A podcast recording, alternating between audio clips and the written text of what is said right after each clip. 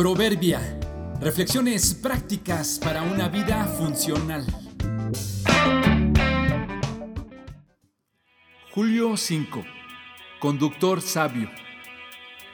En esta vida debemos velar por el bienestar común. Viajábamos en un transporte público en una ciudad en Centroamérica, mi familia y yo. Esperábamos llegar a la estación donde debíamos bajar pero un poco antes otra persona tocó el timbre solicitando su bajada. El conductor pareció no hacer caso a su petición y siguió avanzando unos metros más. El señor insistió en tocar el timbre, así que el conductor volteó y le habló con voz fuerte pero amable. Permítame avanzar un poco más para dejarlo cerca de la banqueta, porque hay un auto estacionado justo en la parada del autobús. Es que en esta ciudad, uno no puede enfocarse solo en manejar y cumplir reglas. También debemos estar atentos a los otros conductores y transeúntes que no obedecen los señalamientos y son muy imprudentes.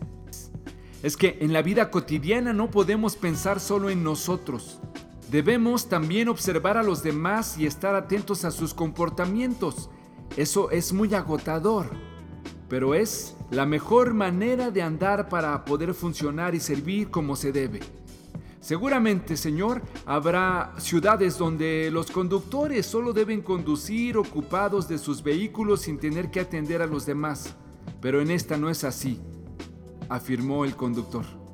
Entonces se detuvo y el pasajero pudo bajar con seguridad, y todos los demás quedamos asombrados de su mini discurso lleno de consejos, de consideraciones para los demás. Es verdad, en la vida diaria sería muy bueno que todos siguiéramos la filosofía de ese conductor. Estoy seguro que hay otra vida donde reina la paz y la alegría, pero ahora debemos ocuparnos de avanzar en nuestros propósitos sin atropellar a los demás y velando por el bien de todos, intentando no pensar solo en nosotros.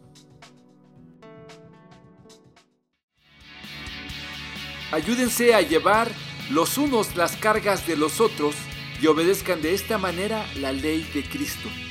Gálatas 6.2